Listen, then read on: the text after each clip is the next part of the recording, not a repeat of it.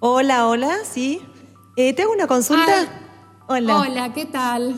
Sí, Buenas. mi nombre es Lorena. Eh, ¿Vos sos abriguitos de crochet? Sí, yo hago amigurumis y todo tipo de cositas en crochet. Te cuento, yo vi por Instagram, me encantó. Yo quiero ponerle a la tetera, yo me di las medidas, me da. Ay, gracias. Es, es divino, es divino. ¿Y qué, qué mm, colores tenés, decime, aparte de los que pusiste? Mira, ahora tengo, estoy tejiendo una roja, pero tengo la rosa también. Ah, yo quería una más tipo celestito, aqua. ¿Tendrás algo de eso? Eh, y mira, esa te la puedo tener para la semana que viene porque tardo un par de días. Bueno, y, y te hago una pregunta, eh, porque sale 1490 y en realidad el envío a mí me sale 500. ¿Podemos hacer algo con eso? Eh, mira, ¿vos dónde estás? Yo estoy en Balvanera.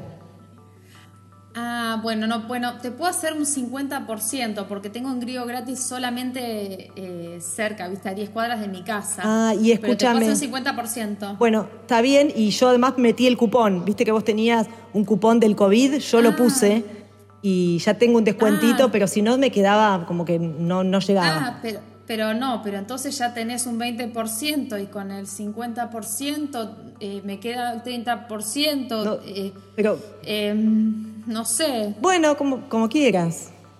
Eh, Ay, no sé. Bueno, bueno, sí, te, te la llevo yo y después vemos, después arreglamos. Dale, bueno, yo, yo entonces te aviso por ahí. Vos ni bien la tengas, me decís. Y, Sí, y nada, sí. te hago la transferencia o si no te pago cuando venís, pero si me lo traes, sí. Bueno, sí, cua- cuatro días estuve tejiendo la última. Bueno, dale, dale, yo. yo Pero veo, re linda. Dale, dale. Sí, sí, son re lindas. Y los amigurumis también.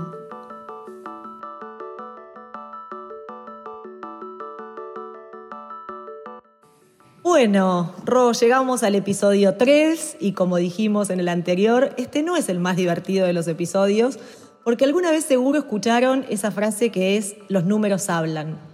La verdad, en nuestro caso nos gritaban, se desmayaban, eh, no era divertido lo que estaba pasando con los números, pero es una frase que suena mucho y que creo que lo que nos pasó es que no hablamos el idioma de los números, no entendíamos nada y nos mandamos igual. Y estamos eh, para el libro negro del emprendedor, con todas las cosas que nos pasaron. Eh, Así dicho, es. Es, así o no, Ro? ¿Qué va a Así, ser? Gritando, se hicieron escuchar los números y aquí estamos y les vamos a gritar a ustedes lo que tienen que hacer. Y la realidad es que escuchando esto de las dos, dirán, yo me tengo que fumar un podcast que va a durar 40 minutos y estas chicas no tienen idea de números. Pero algo aprendimos y lo que no aprendimos lo preguntamos y creo que es jugoso para los que están arrancando un negocio. Sí, La a ver, realidad- eh, repitamos que somos una diseñadora y una arquitecta que me parece muy interesante la cruza de un podcast sobre números por una diseñadora y una arquitecta. Pero para eso, bueno, para asegurarnos de que estamos hablando de algo que va más allá de nuestro conocimiento integral de los números, ¿qué hicimos, Loren? es eh, preguntar, consultar, tratar de interpretarlos. Y lo primero que nos pasa, eh, como dice Ro, nosotros teníamos claro que nuestro modelo es un modelo de triple impacto. Entonces, primero nos acordamos del ambiental, del social, y la realidad es que cuando pusimos en marcha el negocio, lo que queremos decirle es que el impacto que ustedes van a lograr, primero tienen que tener el impacto económico. Si ese pilar no está, la realidad es que después no se puede generar ese impacto social en escala como lo quieran hacer. Y por eso nos metimos a construir una empresa y también una empresa B, que está bueno contarles Sí, qué son. Pasa mucho eso de que los emprendedores están pensando en todos los otros impactos, eh, principalmente los empresarios B o los emprendedores B, y se olvidan muchas veces del económico, por eso nosotras siempre tiramos para adelante el económico. Eh, bueno, una empresa B, que lo mencionamos muchas veces, pero quizás no lo explicamos, eh, está bueno que lo entiendan rápidamente. Las empresas B son empresas que tienen una certificación que lo que hace es certificar justamente que trabajan con una metodología que cubre eh, lo que sería no sé, un puntaje por área en lo que es social, ambiental y económico. O sea, certifican que la empresa trabaje de manera sustentable, pero en todos sus sectores y áreas, o sea, de manera transversal sustentable. Nosotros certificamos hace mucho tiempo, en 2012 creo que fue la primera certificación y 2013, y volvimos a certificar con nuestras empresas y finalmente certificamos con Papas unos años y la mantenemos así. Lo interesante, más allá de este tema de, de esta certificación, que es como un puntaje al que uno accede y que verifica que uno está trabajando de una manera sustentable, es toda esta comunidad que, en la que nosotras estamos muy involucradas por formar parte de este movimiento desde que arrancamos, pero que ahora cada vez somos más, por suerte, y cada vez hay más empresas más grandes y empresas que vienen de distintos rubros, que hacen más rica esta comunidad de, de empresas B. Y, lo interesante es cómo todas esas empresas son ejemplos de que a partir de un negocio hecho de una buena manera, ¿no? un buen negocio, se puede usar el movimiento de todo un mercado que potencia estos impactos positivos en su entorno, ¿no? Lo, como que más allá de esta comunidad, también las empresas son una muestra de cómo eh, a partir de una empresa se puede generar algo beneficioso para el entorno. Y lo bueno es que eh, lo que siempre tratamos de que entiendan es que el modelo tiene que estar atravesado por esto. No está bueno que le pongan apéndices o partecitas y traten de ayudar con algo por un lado, con una, una escuela por el otro, con donar el tiempo el fin de semana. Está buenísimo si lo hacen, pero para convertirse en una empresa de impacto tiene que estar atravesado y lo importante es que ese impacto sea parte del modelo de negocios. Así que estamos re serias, Rocío. Yo voy a contar una anécdota ahora. Hoy estamos re serias, estamos hablando de números. ¿Qué va a ser? Yo les voy a contar Loren, la anécdota que, que, tiene que ver con un descubrimiento para mí, porque un día, eh, en esos días bravos que tienen los emprendedores, cuando recién arrancaba y cuando está muy complicada la cosa, eh, veía que en el banco me aparecían los números entre paréntesis. Y yo con mucha sutileza le digo, Juanma, ¿por qué me aparece esto? ¿Qué me muestra acá? Lorena, estás en rojo. Es como estar en default. Bueno, yo ahí entendí lo que era estar entre paréntesis. Y yo lo cuento porque lo que siento es que una persona puede estar angustiada, puede tener miedos, puede tener incertidumbre. Son todos estados de ánimo. Y me parece que estar entre paréntesis debería ser incluido como un estado de ánimo. Porque indiscutiblemente te pasan todas esas cosas juntas pero tenés que juntar la fuerza para salir de los paréntesis. Así que eso es algo que, que nos pasa, pero lo importante, Rob, es saber por qué estás entre paréntesis. Totalmente, entender como el, el, problema por el que uno está pasando en ese momento. A mí no me pasó la del entre paréntesis, yo conocía esa notación contable que quería decir que estaba todo mal. Me dio mucha risa cuando Loren me contó Revelación. que Juanma le había, le había dicho todo eso porque no podía entender cómo no lo había visto antes, pero no es que no sabía lo que era estar entre paréntesis, lo sabía muy bien. La mía, eh, mi experiencia con eso fue una vez que yo me juntaba con un chico que me estaba ayudando a hacer como unas proyecciones porque se quería asociar conmigo, entonces nos juntábamos y usábamos el Excel, que el Excel buenísimo, armás, tipo, sos una multinacional en tres años.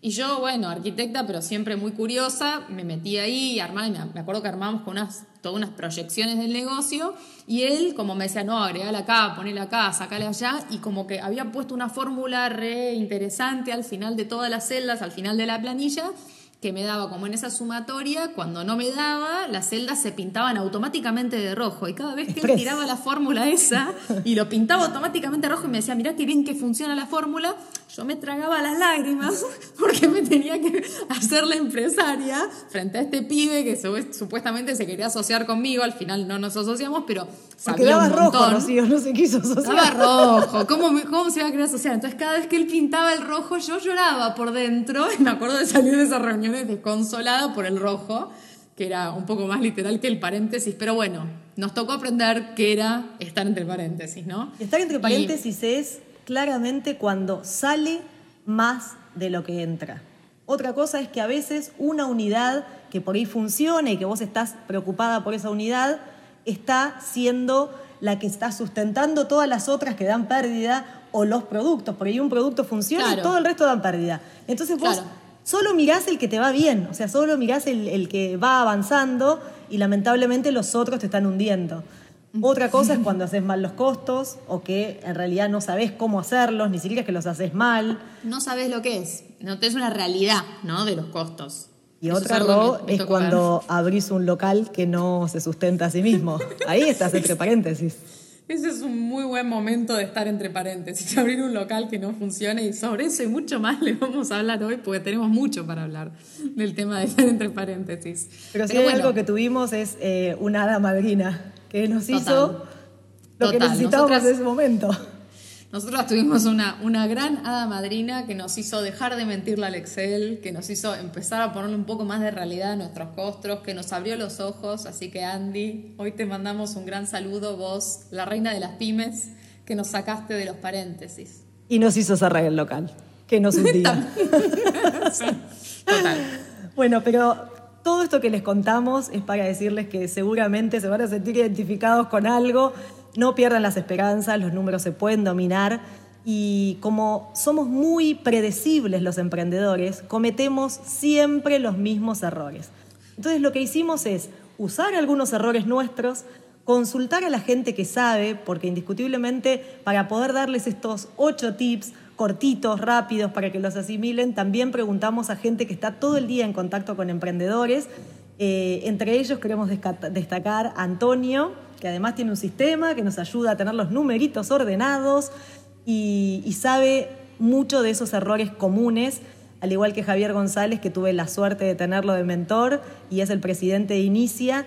Y muchas de las cosas que nos dicen tienen que ver con eso que cometimos o estás a punto de cometer ese error. Entonces los armamos en ocho tips y vamos a contarles un poco sobre este tema.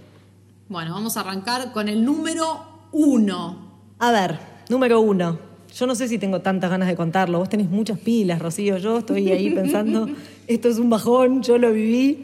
Eh, pasa lo siguiente. Muchas veces el crecimiento que tenemos, yo ni bien arranqué con mi primer proyecto, le vendí a Jumbo. Imagínense lo que fue eso. Genia, Me genia la de la di vida, ídola, la pared, ídola, de- mal. ídola del emprendedorismo. Era como todo venderle a Jumbo, pero no saben todas las que me pasaron. Por lo tanto, hay un punto clave que a veces el crecimiento requiere mucho capital de trabajo y vos lo que pasa es que pagás a todos a corto plazo, pero vos cobrás a un plazo mediano o largo. Entonces, Cortita, Loren, capital de trabajo, que es la plata que gastás en la gente que contratás, las cosas que tenés que comprar, En la materia prima para producir. materia prima, Entonces, para, para todos, ¿viste? Vos te Porque crees, yo no sabía lo que era Claro, vos de te trabajo, crees no voy a mentir. que si cobras a 30 días y pagás a 30 días, está perfecto. No, resulta que tenés que producir antes. Y no solamente el que hace un producto, el que hace un servicio también tiene que planificar, tiene que armar una estrategia, tiene que dar un entregable. Tiene que contratar un equipo, tal vez. Totalmente. Entonces hay que tener mucho cuidado con eso.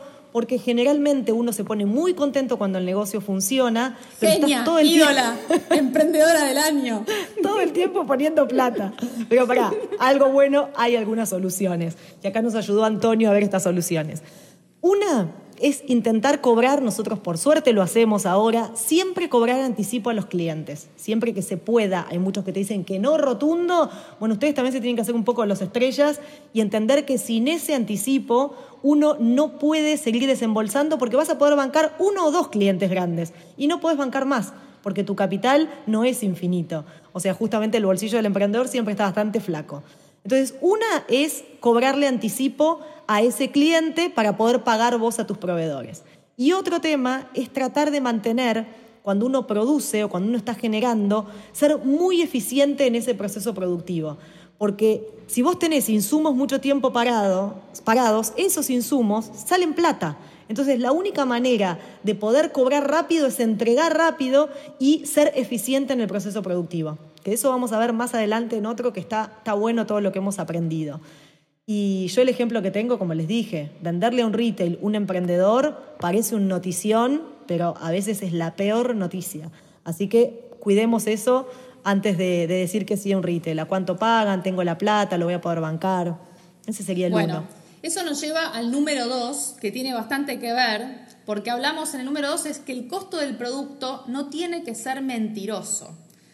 O sea, cuando uno calcula el costo del producto, no hay que subestimar los costos, como esta chica que hacía los tejidos para las teteras, porque el Igual te saqué ella- un buen descuento y me lo vas a llevar a mi casa. yo no te lo pienso llevar hasta Balvanera, te lo voy a mandar y carísimo te va a salir. Eh, pero no, aprender esas cosas, aprender lo que vale el- el- desde el tiempo hasta todos los insumos, porque acá le hablamos a los que hacen servicios y a los que hacen productos, es difícil, pero hay que pensarlo, porque muchas veces lo calculamos mal. Y entonces eso después te termina llevando siempre a problemas. Entonces, ¿Cómo hacemos? ¿Cuál sería la solución para esto? La receta fácil. Hagan en una hoja siempre lápiz y papel anoten todos los costos que se les ocurren para hacer un producto. Por ejemplo, yo cuando tengo que hacer un producto nuevo tengo que hacer el dibujo, después tengo que mandar a cortar el molde, después tengo que hacer el molde, después le meto los botones, le meto la resina, lo lijo, compro las lijas, todo, todo, de pe a pa. Y metan también ahí internet, la luz, todo. Y después van a ver qué costos son costos fijos que tienen que ver más con la estructura, la oficina, los empleados, la gente que trabaja con ustedes. Y ahí se pone un proporcional, pero a veces nos olvidamos. Creemos que, eso lo va a pagar alguien. Pero métanlo, metan todo en el paquete y dense cuenta que hay mucho. Y ahí también metan su tiempo, que bueno, los de servicio lo van a tener más en cuenta porque es el valor más importante que tienen, pero metan todo. Y la otra, y bueno, y traten de hacer de eso un ejercicio de algo simple que les permita costear cada producto. Y ese costeo que hacen hoy, o háganlo por lo menos con los dos o tres productos que más venden para tenerlo bien claro. Y la segunda solución es tener que revisarla periódicamente cada cuánto, y acá vivimos a veces en una economía muy inflacionaria, pero cuando ustedes entiendan que los, les están subiendo los costos, cuando las facturas los empiecen a impresionar, o por ejemplo, no sé, me sube mucho el costo de los botones, o me sube mucho el costo de la tela, ahí es el momento de hacer un, un refresh y fijarse bien todo eso. A nosotros nos pasó lo eh, que no poníamos, por ejemplo, a veces la logística proporcional en las, en las ventas. Y había ventas muy grandes en las cuales era muy significativa porque era como contratar un flete grande y cuando hacíamos entregas partidas eran dos. Entonces eso es algo re importante a tenerlo en cuenta. Y, y bueno, eso se puede tener todo. Y una que la vimos muy claramente al comienzo es ahora que estamos todos vendiendo quizás un poco online más, porque con este tema de que estamos todos en casa, la gente empezó a comprar más online, hay muchos tutoriales y cosas que dicen, aumenta tus ventas con envío gratis de hasta un 80% de descuento. Parece que suben un 80% las ventas cuando uno le pone el envío gratis y el emprendedor se vuelve loco y dice, sí, envío gratis a todo el sitio. no te dan los costos. no te dan los números. O sea, regalar el envío a veces es muy caro. Ojo con el envío gratis a todo el país. No somos, viste, una tienda grande que puede darse eso. Entonces, tener en cuenta todos los costos. En el online quizás tiene que ver con el envío y en la producción tiene que ver con esto que les hablábamos antes de toda esa lista. Nos parece que es fundamental. ¿Cuál es el número 3? Y cuando hacemos lo que dice Ro, el número 3, lo que pasa es que empezamos a tener un panorama y ahí tenemos que tener el ojo para detectar cuáles de los productos que hacemos o servicios son más rentables. Porque tenemos que empezar a poner el foco en ese producto que es rentable, empezar a replicar esas estrategias y muchas veces nos pasa que al no conocer los costos, como les decíamos, está saliendo mucho un producto que es poco rentable y sentimos que estamos vendiendo un montón, pero después no vamos a tener posibilidad de reponerlo. Entonces, si, si están diciendo, bueno, pero yo tengo 70 productos, no tengo manera, son todos distintos, sabemos por qué nos pasa eso, porque vendemos empresas y todos nuestros productos son prácticamente distintos cuando son personalizados, pero hay que tener en cuenta que por línea, si decís, bueno, la línea de decoración es más económica. Si, por ejemplo, venden almohadones y venden otro producto de decoración, a ver, el almohadón para mí es un producto más rentable que el otro. Tener ese conocimiento del negocio y cuál les da más rentabilidad también les va a hacer entender su modelo a mediano y largo plazo. Bueno, pasamos al número cuatro, que es saber ¿Cuánto usa tu estructura un cliente? Todos tenemos clientes favoritos y clientes no tan favoritos. Muchas veces esos clientes favoritos son clientes a los que les dedicamos más tiempo y que terminan a veces drenando como mucha energía de la empresa. Y hay otros que quizás no son tan favoritos que también drenan la energía, pero para mal. Y tal vez cansan al equipo o como que tienen demasiada interacción y todos esos son costos ocultos que hay que verlos. Entonces, para que todos nuestros clientes sean favoritos y que tengamos una empresa sana, hay que tener en cuenta cuánto tiempo le dedicamos a ese cliente. O sea, cuánto de la estructura nos está pidiendo el cliente para costearlo de alguna manera, si no. Entonces, siempre tenemos que, o sea, todos tenemos las ganas y el ímpetu de atender de la mejor forma a un cliente, pero ese costo hay que tenerlo en cuenta. ¿Y cuál es la receta o el tip que nos imaginamos para, para medir esto? Tratar de monitorear el tiempo que se le dedica para entender y comparar. Si estamos notando que de repente un proyecto tardó mucho más tiempo de lo que era o que de repente un cliente fue muy difícil de atender, para decirlo de alguna manera, y bueno, tratemos de monitorear, hagamos un ejercicio de monitorear tres o cuatro clientes para ver real cuánto tiempo estamos pendientes de esos clientes. Esto es más pensado para los que hacemos producto, porque los que también hacemos servicio, quizás eso es lo que más monitoreamos, porque le damos un tiempo específico al cliente. Pero en producto es un costo también, así que está bueno tenerlo en cuenta.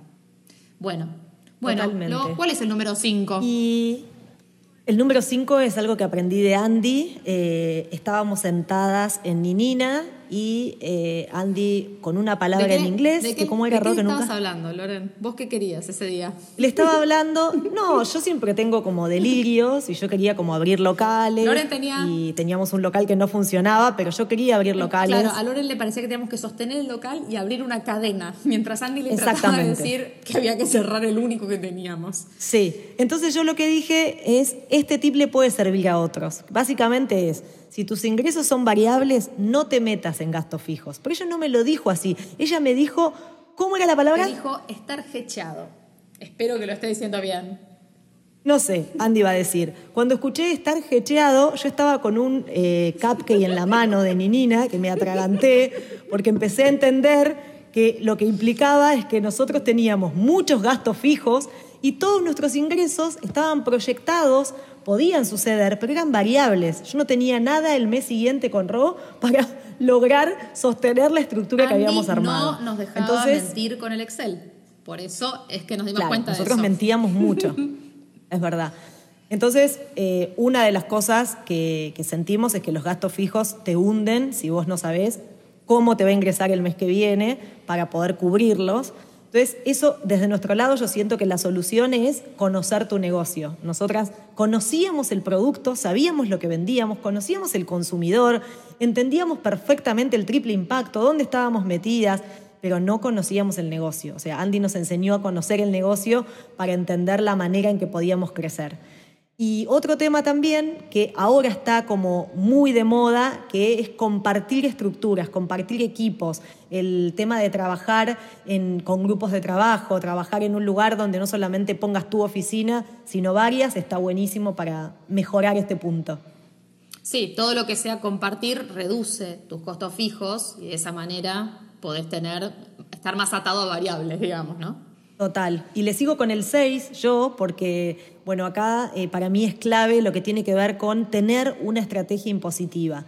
Cuando nos convertimos en empresa, por ahí nos seguimos manejando como si somos un emprendedor muy individual que paga sus impuestos individualmente, que aparte mezclamos todo lo personal con la empresa, siempre hacemos un lío terrible y decimos, bueno, listo, armo una empresa, pero tenemos que tener una estrategia impositiva para eso y ahí te tiene que ayudar un contador, pero no alguien que te liquide los sueldos y que te termine el balance a fin de año. Tiene que ser un contador, acá la nombramos a Pía, que la adoramos y me acompaña desde que arranqué que entienda el negocio y que sepa que nosotros vendemos un producto, que hay que producirlo, que hay que hacerlo, que hay que entregarlo, o sea, que sepa de esos tiempos, porque no es lo mismo un negocio del agro, un negocio de un estudio eh, contable o un negocio como el nuestro, que es una fábrica de productos. Así que ahí hay que tener muy en cuenta eh, la estrategia que vamos a tener. Bueno, y el punto número siete, que también es estratégico, es tener una estrategia de precios, entender como los ciclos, los tiempos del mercado para ir ajustando esos precios.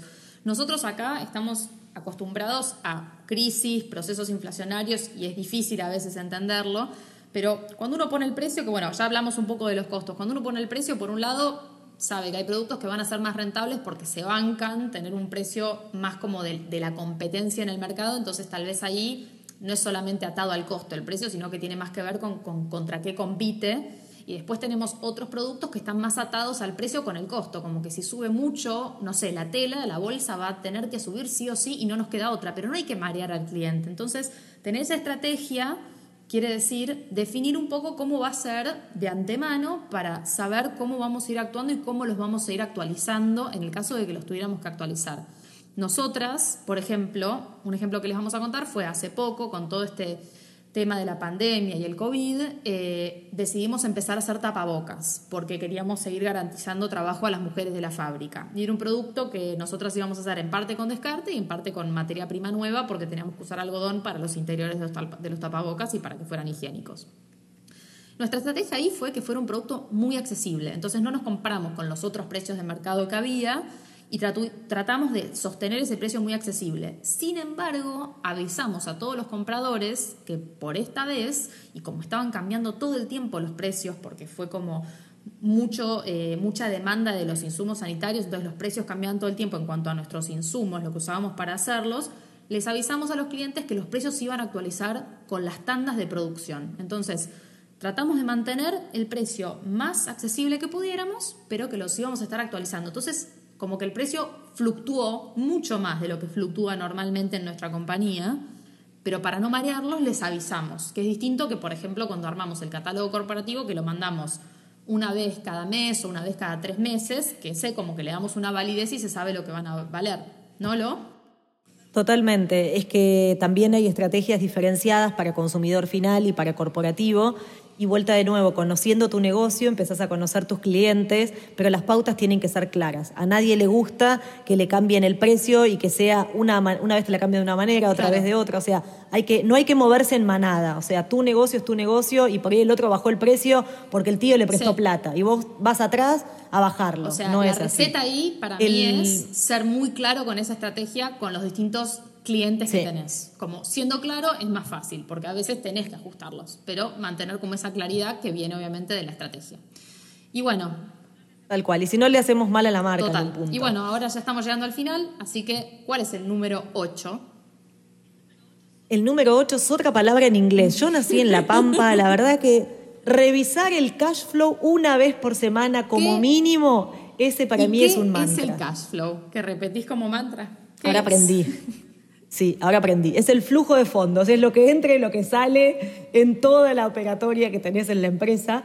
Lo que pasa es que es muy lindo por ahí decirlo, pero hay que entender que, vuelta, como emprendedores y como apasionados de lo que hacemos, el problema que tenemos es lo más probable que vamos a subestimar eh, los egresos y decir, no importa, no es tanto, tengo que pagar dos o tres facturitas, pero obviamente sobreestimamos lo que nos va a entrar. Siempre decimos, no, tengo que cobrar, no sé qué. Tenemos que ver cuándo lo vamos a cobrar, tenemos que saber que cuando retiremos el cheque tal vez nos cambiaron la fecha.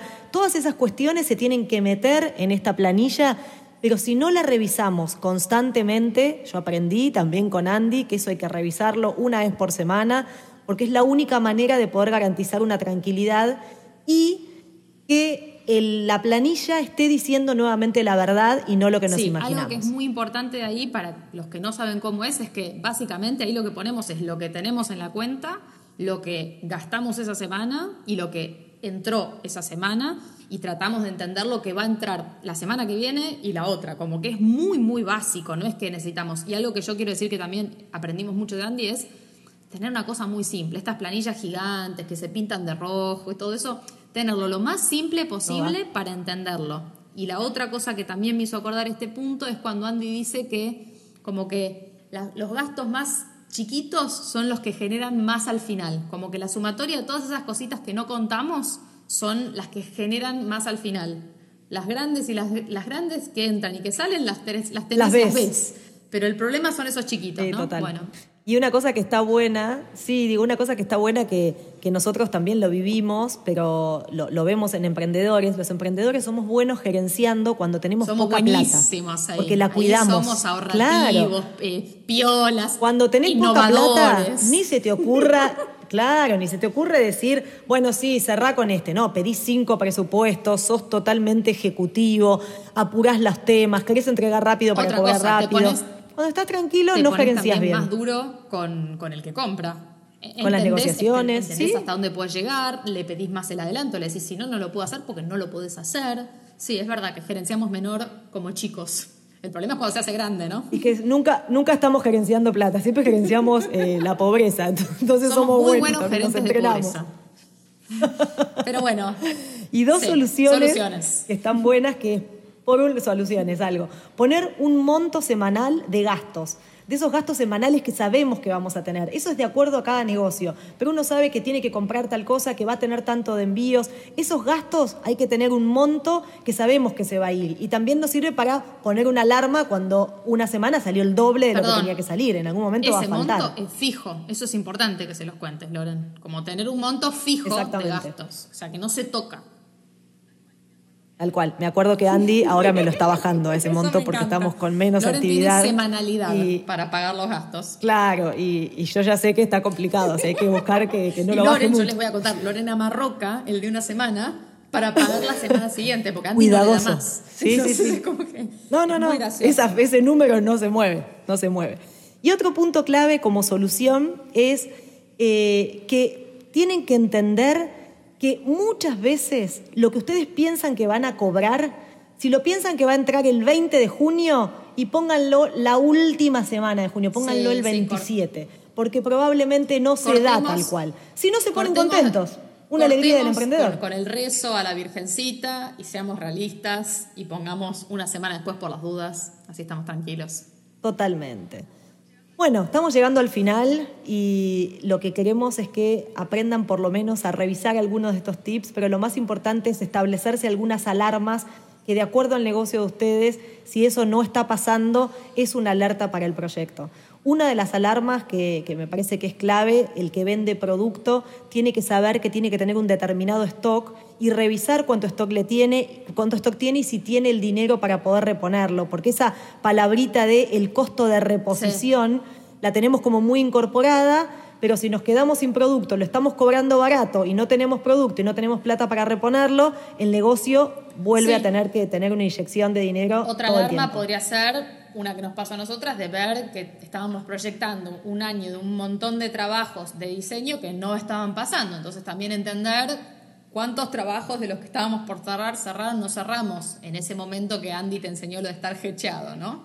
Como que a nivel proyección Totalmente. también, o sea, una cosa es lo que uno tiene y también a nivel proyección entender. Entonces, esas alarmas Y proyectar no es, sí, no es ni más ni menos que decir yo tengo que vender tres proyectos si soy una empresa de servicio o eh, 250 productos de esta línea y 100 de la otra línea. Si está llegando el final de mes y eso no se está cumpliendo, de nuevo, no nos tenemos que mentir. O sea, si va a entrar menos, tenemos que ser más austeros con esos gastos. Entonces, hay un montón de cuestiones que cuando esa alarma se empieza a prender, está bueno que tengan esos indicadores, que es ese panel donde se prenden esas lucecitas y, y hay que tenerlo. Para cerrar, me gusta contarles que Javier siempre dice que no hacer los números es no detectar dónde están esas miles de hormigas que se llevan un peso todos los días. Entonces, es eso también que decías de Andy. Hay que ver que en esas cosas chiquititas se nos puede ir la rentabilidad del negocio y, no está bueno que nos pase sin que nos demos cuenta. Si es algo que queremos que esté pasando porque estoy apoyando a que el negocio funcione o estoy en una startup, pero no puede seguir pasando porque lo único que generamos es trabajar, trabajar y nunca ver eh, el, digamos, no sé, lo que, lo que realmente sentimos que nos tiene que quedar, ese porcentaje de margen, nunca lo vemos, entra y sale, y no está bueno porque desmotiva. Bueno, ya llegamos al final y la semana que viene les vamos a hablar de otro tema que no tiene tanto que ver con números, pero que tiene que ver con nuestra fábrica. Eh, nuestra fábrica, que es Darabi, eh, siempre decimos que tenemos una obsesión por la escala en Darabi. Y esa obsesión no vino de nosotras, sino que vino de un señor indio que nos hizo entender que sin escala no había impacto. Así que todo ese impacto que nosotras siempre decimos que tenemos, tenía que tener escala. Y para tener escala, ¿qué necesitamos, Loren? Process, process, process. Nos lo tatuó. Nos lo tatuó, no lo tatuamos, es mentira, pero más o menos lo tenemos tatuado en el cerebro, gracias Medini. Así que la semana que viene vamos a hablar de procesos, de cómo definimos nuestros procesos, una diseñadora y una arquitecta, cómo los hacemos, cómo los implementamos y vamos a tirarles tips que tienen que ver con producto y con servicio, porque los procesos son para todos los procesos. Tal cual. Así que yo estoy muy contenta que terminamos este podcast de números y no fue tan duro. Y por otro lado, estoy contenta todo lo que voy a aprender con vos la semana que viene, porque mucho de lo que sé de procesos lo aprendimos juntas y sos una capa, así que seguro les va a servir lo que vamos a charlar. Así que bueno, los esperamos la semana que viene a la misma hora por el mismo canal eh, o cuando ustedes quieran, porque esto es un podcast. Chau, chau.